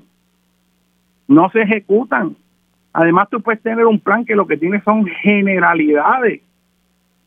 Por ejemplo, los planes de manejo de desastres. Muchos de ellos son un desastre porque están en cuestiones generales. Por ejemplo, puede decir, bueno, pues tiene que haber comunicación con los bomberos y manejo de emergencia y esto, y todo eso está magnífico. Y si, y si se excede la capacidad del gobierno, se hace una declaración presidencial y entonces las agencias federales vienen a, a, proveer recursos. Pero yo lo que estoy hablando es esto. Imagínense que ahora mismo, mientras estamos en este programa, ocurre un sismo fuerte y se cae, van a poner un solo edificio, vamos, en el área de condado, la Se cayó un edificio multipiso. ¿Cómo tú mueves los recursos ahí? Lo primero, si tú tienes que sacar losas de hormigón y las tienes que ir cortando pedazo a pedazo, cosa que se hizo muy tarde allá en Florida, ¿dónde están las sierras para cortar hormigón para sacarlo? ¿Dónde están las grúas ubicadas con un operador con los cables que se necesitan para ir levantando esas, esas losas de hormigón? ¿Dónde están todos los equipos que se requieren para llegar a ese lugar? los hospitales en Puerto Rico, ¿qué capacidad tienen para manejar de súbito cientos de gente con fracturas y aplastamiento? Pues no. ¿Dónde están todos los recursos para mover eso? Después de María, uno de los problemas graves era, yo recuerdo, y estoy en un huracán, ¿dónde están los camiones para llevar combustible? Ah, no, eso hay que buscar una lista en servicios públicos, la Comisión de Servicios Públicos ¿Y quién estaba a cargo de la, no, después de otro, no, la Comisión de Energía, que, que la pusieron a dirigir la que era secretaria de Recursos Naturales? Pues no sabían nada. Y si había una lista en papel, tú no podías comunicarte con ellos porque no había, había colapsado el sistema telefónico. O sea que aún teniendo la lista y saber cómo tú sabes que esa gente sufrió daño o no, que puede venir y tú puedes tener un plan que diga eso y cuando llega la realidad no funciona porque eso no está aceitado, no se han, no se han trabajado los escenarios específicos de cada cosa. Y ese es el punto que quiero traer. Pero lo que estoy diciendo es que esto no basta con llenar unos papeles y me voy para afuera y le pagan, sabrá Dios cuánto un consultor, como han hecho tantas veces, y queda un documento ahí que es casi un, una copia de otros documentos de Estados Unidos que le cambian nada más el nombre y ahí está, y aquí no ha pasado nada. Y cuando llegue el evento, nada funciona, como ocurrió con María. De hecho, yo recuerdo haber oído a la, que era secretaria de Recursos Naturales decir que el problema fue que los planes no funcionaron. O sea, pero ¿cómo es posible que tú digas que los planes no funcionaron? Si el plan funciona o no, depende de tu capacidad de ejecución. O sea, lo que les digo es que hay tanta cosa que no se va al detalle, que se queda en generalidades, porque hay como una inercia en el gobierno, no hay una visión ahí. Yo, yo cambiaría tantas cosas. Hay tanta gente pensante en Puerto Rico que sabe lo que hay que hacer en todas las áreas, en el área de ingeniería, en el área de planificación, en todas las áreas científicas, de hidrología, control de inundaciones, y eso no se oye porque no se quiere oír.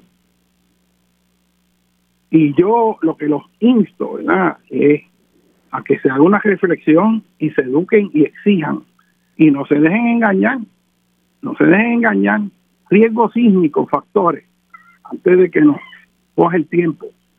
Les dije que hay que lidiar con las casas en columnas altas y ver qué es lo que se está haciendo. Hay un buen artículo de periódico, un periodista investigativo que busque a ver qué se está haciendo y no se está haciendo cada uno de estos hechos. Siguen dando permisos en las áreas de tsunami, permisos allí en Bajura, en Isabela, metiendo facilidades turísticas, este, hoteles, paradores, en áreas de alto riesgo eh, en caso de maremoto. ¿Cómo es posible que sabiendo todo lo que sabemos, estando todos esos mapas, eso se siga haciendo? naturalmente, mucha de la gente que trabaja con eso también se quedan callados. Yo te hablo de terremoto y te doy la información, pero, pero ¿dónde está una acción proactiva? Ciertamente sabemos que si hablan los votan. Porque hablar en Puerto Rico tiene consecuencias. No se crea que, que, eso va de gratis. Uno decir cosas en Puerto Rico cuesta y tiene consecuencias pero es deber moral de cada puertorriqueño hacer lo que le toca por este país, porque si no nos quedamos sin país y nos convertimos en extranjeros en nuestra propia tierra. Si nosotros no lo hacemos, ¿quién va a hacer? Así que hay que hacer un sistema de evaluación de los condominios, y eso me alegro que el Colegio de Ingenieros se haya hecho esa propuesta, yo creo que se debería haber hecho mucho antes. Hay que discutir si tenemos que seguir diferenciando para hacer casas menos sismo resistentes en el este de Puerto Rico que en el oeste. Yo pienso que ante la incertidumbre de todo lo que no se sabe con respecto a los sismos, es mejor asumir que la parte este de Puerto Rico también es de alto riesgo y no es de riesgo menor del oeste, aunque el oeste esté activo ahora. Porque también mucha incertidumbre y tú puedes tener un evento de naturaleza sísmica que tú no esperabas pero es que tú no tienes conocimiento de todo lo que puede pasar y entonces tienes daños mayores en el este, así que eso es un área que hay que discutir, ¿verdad? Este, hay que discutir también el asunto de cómo vamos a manejar ese cambio en el ciclo de vida de las estructuras. En Puerto Rico, una porción significativa de la infraestructura cumple su vida útil y va a haber que cambiarla.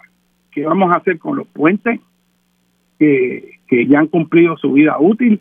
Las inspecciones de presas se están haciendo y eso hay que manejarlo, pero tiene que haber un sistema también para que usted tenga información y sepa si el edificio donde usted va a trabajar es sismo resistente. Usted se tiene que haber preguntado en muchas ocasiones de este edificio donde yo trabajo, ¿está aguantaría un sismo fuerte? Pues usted necesita saberlo y se puede desarrollar una estrategia en donde se vaya levantando toda esa información y los edificios puedan tener un código de colores que le indique a usted el grado de riesgo que hay cuando usted entra en ese edificio en caso de un evento sísmico. Y yo creo que eso es algo que debemos saber, eso hay que discutirlo. Eso pueden haber algunos problemas en unas áreas en términos de que puede devaluar el valor de la propiedad y eso a alguna gente no le va a gustar, pero hay maneras de darle la vuelta. Porque la idea de esto es que hay mucha gente que son propietarios de esta edificios y no saben que los edificios son vulnerables. Y si se le da la información por ingenieros estructurales capacitados, que ellos puedan saber cuál es el problema y qué hay que hacer para resolverlo y cómo quizás obtener fondos o tener ayuda para que se pueda hacer eso de forma costo efectiva, habría mucha gente que favorecería eso, porque a fin de cuentas nadie quiere morir debajo de un edificio, pero tenemos que saber. Y eso es algo también a lo que debemos movernos. Así que si nosotros hacemos eso con los distintos riesgos naturales, vamos a ser un país sumamente resiliente. Para ir cerrando y no dejar muchos cabos sueltos, porque es que el tema es tan amplio que, que uno en realidad este, siempre se queda corto. Este, cuando usted lee y ve que ocurre, como se anunció ahora, un sismo de 4.5, no solamente es importante saber que fue de 4.5, un factor clave es a qué distancia usted está del epicentro. Porque un sismo 4.5, créame, si usted está en el epicentro o cerca de este, como mucha gente allá en Juanica, en Laja y Cabo Rojo, que quizás estuvieron este fin de semana allá disfrutando de las playas y estaban allí casi a medianoche ya empezando a coger el sueño, ya en el sueño profundo, tienen que haber pasado un susto bien grande. Allí se va a sentir sumamente fuerte, sumamente fuerte. Pero si usted está más lejano, esa cuán fuerte se siente el sismo, se va reduciendo, ¿verdad? Es como usted acercarse a una bocina, que si está cerca lo oye bien fuerte, pero a medida que se aleja va disminuyendo exponencialmente la intensidad de la energía sonora. Igualmente, la energía de calor de una fogata, si usted está cerca, siente el calor bien intenso, a medida que se aleja va disminuyendo. Así que un sismo 4.5 es clave saber dónde. Si es lejos, no tiene ninguna consecuencia. Si está lejos de áreas pobladas, no tiene ninguna consecuencia. Pero si está en un área densamente poblada, sí tiene eh, consecuencia. Otro es la profundidad que ocurre el sismo. No solo el lugar en términos de las coordenadas en la superficie. Mientras más profundo es el sismo, también más lejos está de usted y esa energía se disipa en un área mayor. Así que un sismo fuerte, un 4.5, pero que ocurra, digamos, con un hipocentro a 4 kilómetros de la superficie, esa energía está bien concentrada en esa área de la superficie y se va a sentir muy, pero que muy fuerte. Así que es clave saber a qué distancia. Entonces, otro es que cuando ocurre el sismo, esas ondas se van esparciendo radialmente en todas las direcciones a través de la corteza terrestre. Y las primeras ondas que llegan a usted son las ondas P. Y esas ondas recurvan y donde está usted, digamos, en Ponce, como el amigo Torres que nos escribió, el primer movimiento puede oscilar hacia arriba, hacia abajo, en un movimiento trepidante. Este, ¿Y cuán fuerte va a ser eso? Pues si usted está en un aluvión, como les dije, en un terreno blando de gran espesor, ahí esa sonda se va reduciendo a la velocidad, amplificando el movimiento y usted siente un movimiento mucho más fuerte y que va a durar más. Para que tenga una idea de lo que es esto, mire, en el 1985, cuando el terremoto de México, que nosotros fuimos allá, un grupo que mandó el gobierno de Puerto Rico, fuimos este, varias semanas después del sismo. Ese en Ciudad de México está a cientos de kilómetros del área del epicentro. Y esas ondas viajaron por todo el centro médico, eh, de México y pasó por poblados en el centro de México que estaban en roca y allí no pasó nada significativo. Cuando llegó a la cuenca de la Ciudad de México, que está construida porciones extensas en lo que era un antiguo fondo de lago, que tiene depósitos que nosotros llamamos lacustre. Ese fondo de ese lago profundo, cuando las ondas llegaron ahí, se redujeron en velocidad y se amplificó el movimiento. Y ese sismo en México, que fue un 8, ¿verdad? Un 8, un sismo potente, pero en el Océano Pacífico, cruza toda toda todo el país de México, llega a Ciudad de México en el centro y empieza a hacer batir como gelatina ese material y el sismo duró hasta cuatro minutos en algunos lugares. Piensa usted, el de Laja, mm, la gente lo sintió en 20 segundos, 25, 30, dependiendo de dónde está usted, pero cuatro minutos oscilando. Eso es una cosa potentísima, ¿no? Este, así que el lugar donde usted te hace una diferencia. Y el otro es la estructura, cómo responde la estructura a esas ondas sísmicas. Sabemos, por ejemplo, que cuando ocurre un sismo es como si fuera una orquesta, que cada instrumento tiene sus distintos tonos y su frecuencia. Unos instrumentos más chillones, otros son más bajos. Los que producen ondas más bajas, ¿verdad? los bajos, por ejemplo, eh, esas ondas llegan mucho más lejos, pero las ondas de alta frecuencia tienden a filtrarse, ¿verdad? De manera que esas ondas de alta, alta frecuencia tienden a hacer que resuenen las casas de un piso o dos por la alta frecuencia. Pero una casa de un piso o dos, digamos en San Juan, apenas sintió lo que ocurrió con este 4.5, pero es posible que los edificios altos hayan oscilado con las ondas largas. Así que el periodo de resonancia de la estructura es otro factor que determina cómo responde la edificación. Y lo otro es que el edificio esté bien hecho. O sea, este, de la ingeniería que sucede en Ciudad de México, un edificio como la Torre Latinoamericana de 47 pisos en el medio del área grave de destrucción y quedó en pie.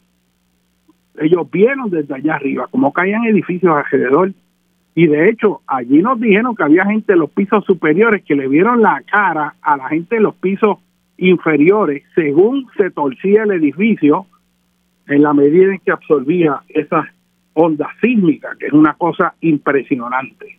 Así que yo lo que quiero plantear aquí, como he hecho en ocasiones anteriores, y hoy pues por todas las llamadas y el interés que hay con la cuestión sísmica, pues ameritaba darle bastante espacio al programa sobre este tema sísmico, es que nosotros no tenemos que estar pasivos esperando que un sismo, que hay muchas cosas que podemos hacer a nivel individual, a nivel de la comunidad y a nivel gubernamental para ser un país resiliente.